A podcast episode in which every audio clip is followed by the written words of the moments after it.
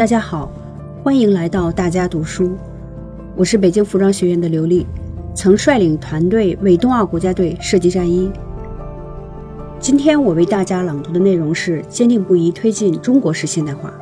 这是习近平总书记2020年10月29日在中共十九届五中全会第二次全体会议上讲话的一部分。我国建设社会主义现代化具有许多重要特征。世界上既不存在定于一尊的现代化模式，也不存在放之四海而皆准的现代化标准。邓小平同志说过：“我们搞的现代化是中国式的现代化，我们建设的社会主义是有中国特色的社会主义。我们所推进的现代化，既有各国现代化的共同特征，更有基于国情的中国特色。”第一点。我国现代化是人口规模巨大的现代化。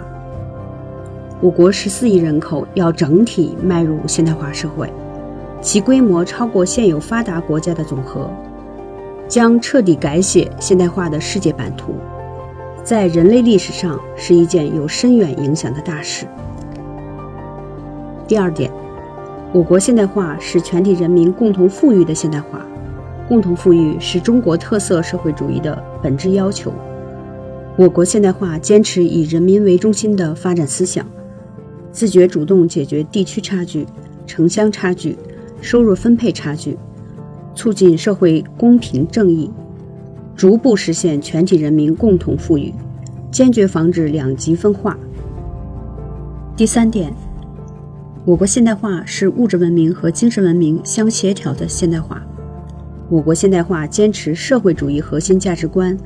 加强理想信念教育，弘扬中华优秀传统文化，增强人民精神力量，促进物的全面丰富和人的全面发展。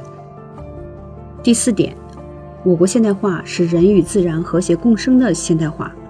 我国现代化注重同步推进物质文明建设和生态文明建设，走生产发展、生活富裕、生态良好的文明发展道路。否则，资源环境的压力不可承受。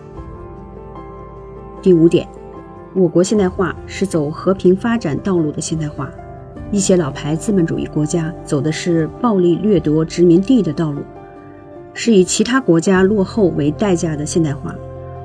我国现代化强调同世界各国互利共赢，推动构建人类命运共同体，努力为人类和平与发展作出贡献。实践表明。中国式现代化既切合中国实际，体现了社会主义建设规律，也体现了人类社会发展规律。